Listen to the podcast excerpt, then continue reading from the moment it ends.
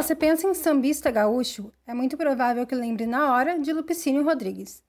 Mas o Rio Grande do Sul é, na verdade, um polo de sambistas homens e mulheres, alguns mais conhecidos e outros menos, como Túlio Pivo e Caco Velho, contemporâneos de Lupe.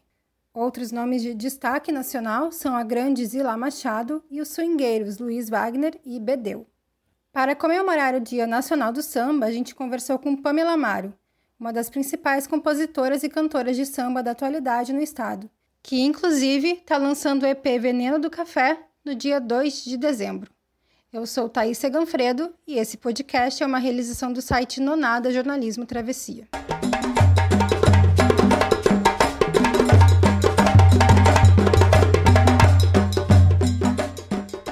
Bom, acho que a primeira pergunta que eu queria te fazer é como é que tu avalia essa tradição do samba aqui no Riesse e o que, que possibilitou esse cenário?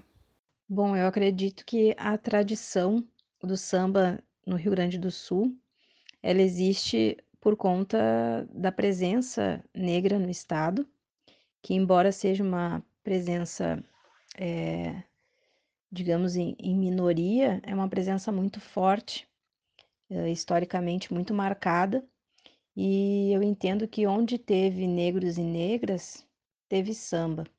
A gente tem em Porto Alegre uh, uma quantidade muito grande de escolas de samba e o samba é cultivado em muitas rodas e principalmente dentro das casas das pessoas, né, nas famílias.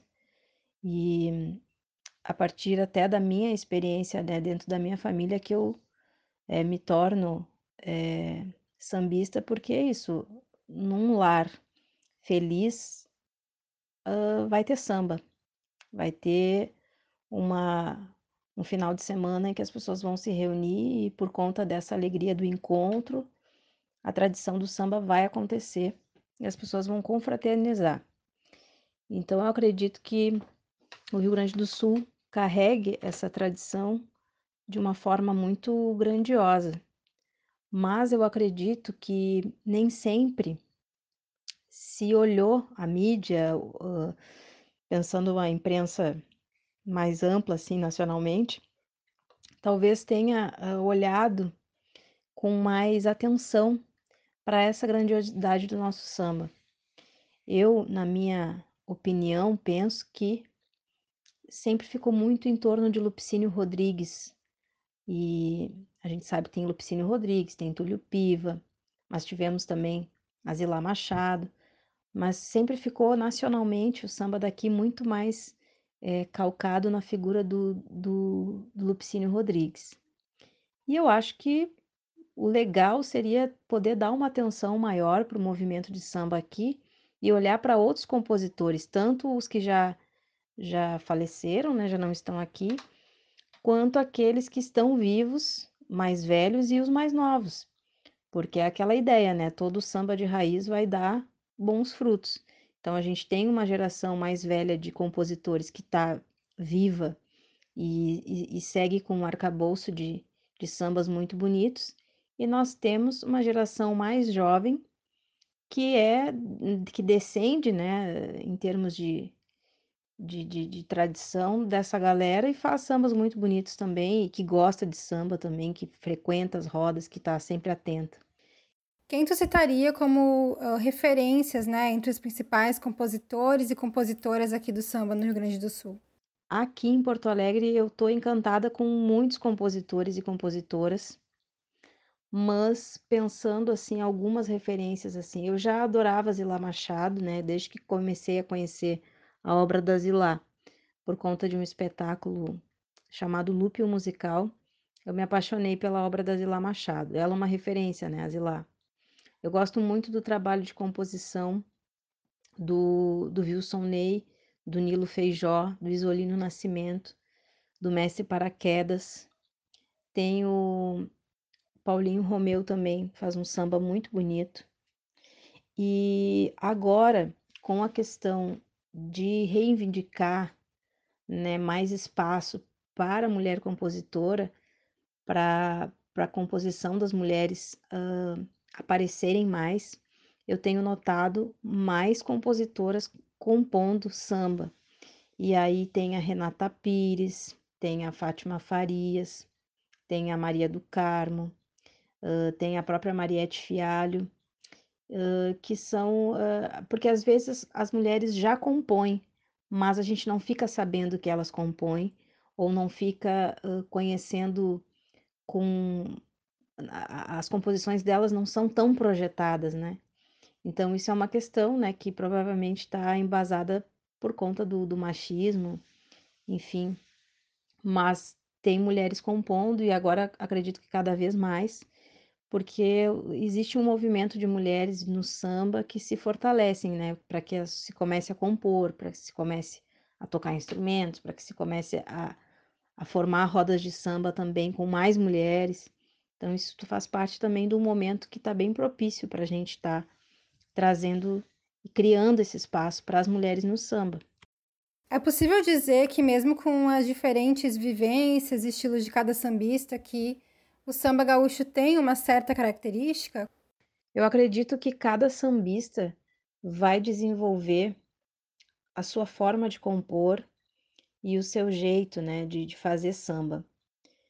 Hum, eu arrisco dizer que o nosso samba ele traz a, a presença negra na sua letra a partir de a partir da dos orixás, né? A presença dos orixás, da cultura banto, da cultura iorubá, é, principalmente das nações Jeje, Cabinda, Oió, uh, Jexá, que são algumas nações uh, específicas, né, dos africanos que que trabalharam hum, escravizados aqui no, no Rio Grande do Sul. Então, por exemplo, a música do Paraquedas vai trazer muito essa presença do, do batuque, né, que a gente chama, que é a nossa tradição de matriz africana, vai trazer muito elementos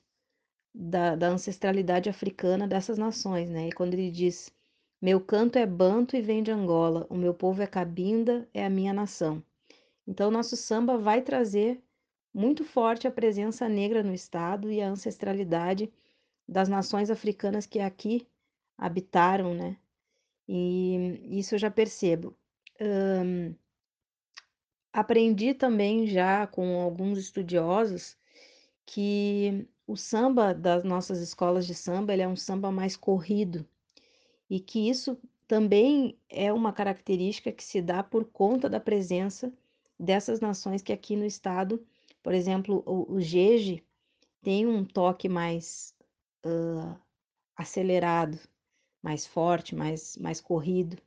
Então, dependendo dessas presenças, de, de, de, dessa, dessas características culturais de cada nação africana que aqui esteve, né, a partir dos seus descendentes, uh, dos seus africanos, a gente tem essas, esses elementos que vão ser, vão estar no samba, né? Então a gente tem um samba mais corrido, uh, muito provavelmente por conta da presença jeje, né? Isso a gente vai observar no samba enredo das escolas de samba.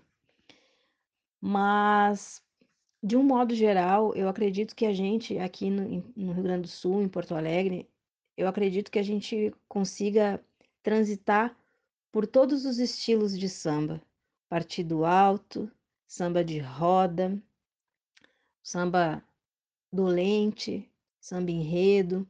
Eu acho que todos os estilos que o samba tem aí na sua no seu leque, a gente consegue transitar. E recentemente a gente começou a compor jongo, né? É, é, começamos a fazer jongo, que o jongo uh, tem uma característica de vida mais do sudeste, né, do, do, do país, e a gente está compondo jongo, uh, inclusive em parceria com jongueiros, né, de, de quilombos é, do Sudeste, né, de outras regiões do país. E isso também está enriquecendo a nossa cultura de samba, porque o jongo, ele é o pai do samba, né, o avô do samba, como dizem os mestres. Então a gente está conseguindo compor.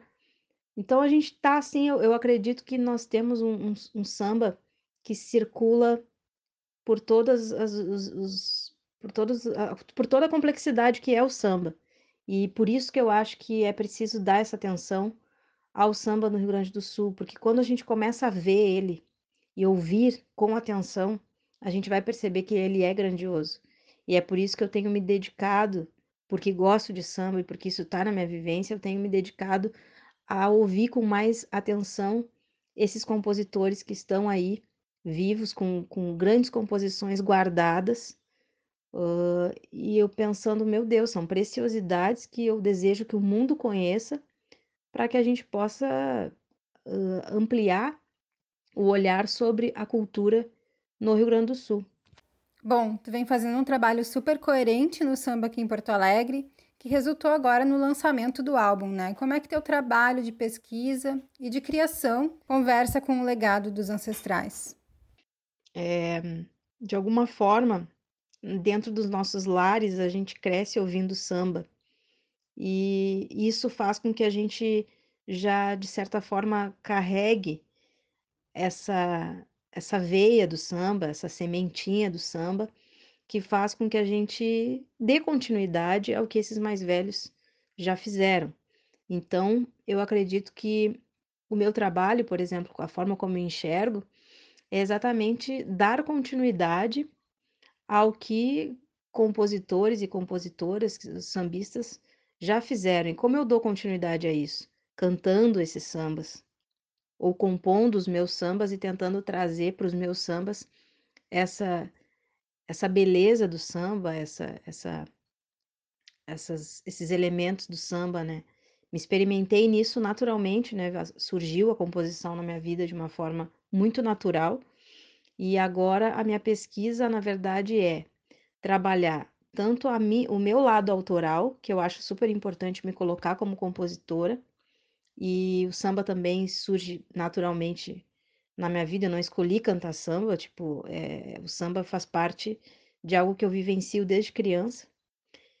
E mesclar isso ao meu ouvido atento a esses compositores que estão aí e que às vezes a gente, como a gente é mais jovem, às vezes a gente acaba sempre dando atenção para outros sambistas, né? Daquela ideia de que o, a grama do vizinho é sempre mais verde que a nossa. Então, quando vê, a gente fica mais olhando para os compositores de outras regiões, principalmente, por exemplo, o samba carioca, que é maravilhoso, que eu amo e que gosto de ouvir, sempre vou gostar, mas chega um momento que é preciso dar uma olhada porque a gente tem aqui. E aí eu tive esse estalo, né? Em algum momento eu tive esse estalo de olhar para os compositores daqui e perceber a grandiosidade deles. E, claro, isso eu sou influenciada pelos, pelos encontros negros, culturais que tem em Porto Alegre, porque porque lá estão poetas, lá estão sambistas, lá estão artistas. Cito como exemplo o Sarau Papo Poético, é, mas há também outros eventos, né? Tem as rodas de samba, samba do Irajá, tem, enfim, outras rodas de samba. Tem o pessoal do Pongá de Samba, que começou a fazer rodas de samba autoral. Isso é bem específico da, daqui de Porto Alegre, né? Uma roda de samba só para cantar compositores de Porto Alegre. Congá de Samba fez isso. Então eu pego e começo a mesclar um pouco do meu lado Pamela compositora, que quer mostrar suas músicas, os seus sambas, e também trazer e fortalecer a obra dos compositores de Porto Alegre, que é aí essa pesquisa que eu estou fazendo agora, que é, é, é buscar esses sambas, é ouvir esses sambas, é selecionar esses sambas. E nessa trajetória eu conheci alguns compositores maravilhosos que têm é, me confiado suas músicas, né? E agora eu fiz um trabalho recente chamado Aos Nossos Compositores, que é um, uma vídeo apresentação que fiz, um projeto que foi selecionado num edital emergencial da Prefeitura de Porto Alegre. E nesse projeto eu consegui concretizar um desejo muito antigo que era de cantar compositores daqui. Inclusive de botar uma composição de um tio meu, que é um grande compositor, mas que não teve oportunidade de gravar muito, né, de se projetar. E eu pensei, nossa, eu sou jovem, né, tô investindo numa carreira artística e musical, vou dar voz, né, vou, vou ampliar a voz do, do, desse compositor, né, que é meu tio, e vou cantar. E é isso que eu faço com os outros compositores, né? Tipo, eu penso assim, bom, já que eu sou jovem, gosto de samba e tenho condições de levar essa, essa bandeira e carregar esses sambas como um estandarte, botar para frente, vou fazer da, da, da, minha caminhada artística um, um, um estandarte para mostrar esses sambas ao mundo, né? Nesse novo EP, tu apresenta algumas das suas composições próprias, né? Com destaque para a música que dá nome ao álbum. Inclusive, no refrão tu canta Nega, me traz um café, ele gosta de dizer. Botei no café meu veneno e dei pro santo benzer. E olha que essa parte é só um gostinho, né, do que vem a seguir. Pode comentar um pouco sobre, sobre tudo isso? O EP, ele, ele vem com quatro faixas, né? Cinco faixas. Ele vai se chamar Veneno do Café, que foi a canção que me destacou como compositora e é a mais questionadora, né, politicamente. Eu tenho essa música já há muito tempo, então uh, as pessoas me pediam muito para gravar essa música, para ouvir, porque gostavam muito dela. Achavam que ela tinha uma letra e uma, uma, uma letra muito necessária, né?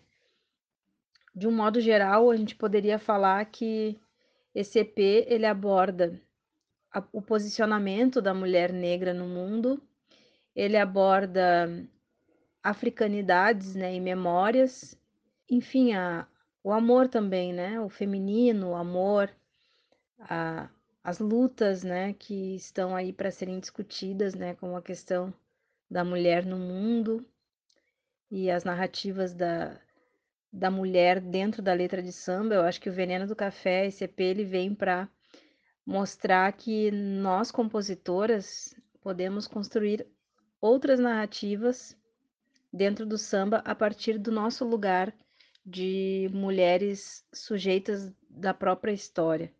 Então eu falo a partir desse lugar complexo, né? E não mais eu sou uma personagem de um samba qualquer, é, estereotipada, carregada de algumas de alguns termos pejorativos.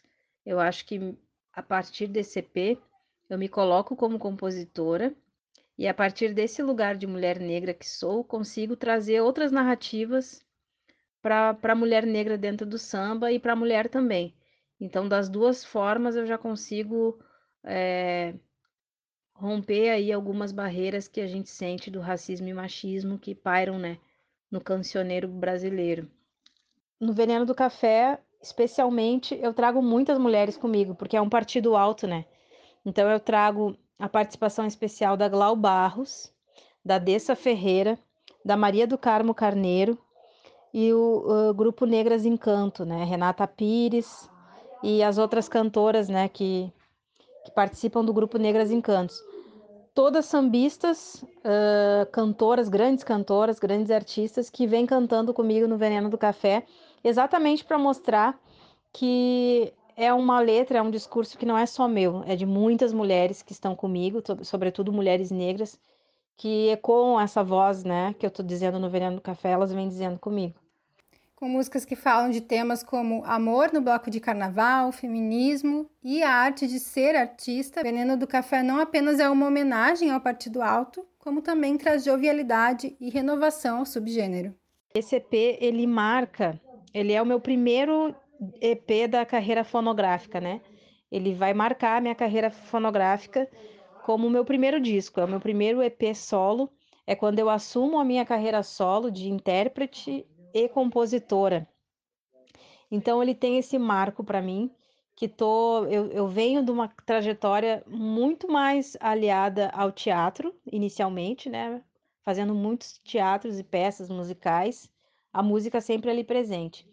Mas essa Pamela compositora e essa Pamela sambista, ela ela vem aí, né? Ela vem também já há algum tempo, né, nas rodas de samba cantando, a galera espalhando aí que eu, né, sou uma grande compositora, uma, uma grande sambista, ok, mas agora com EP isso se firma, né? Pelo menos esse é o meu objetivo, que com o EP eu possa dizer para as pessoas realmente, tá aqui, ó, sou compositora, sou compositora de samba, essa é a minha interpretação, essa é a minha visão de samba, que eu trago também no EP, a minha visão de samba, que é de um samba com uma batucada bacana, assim.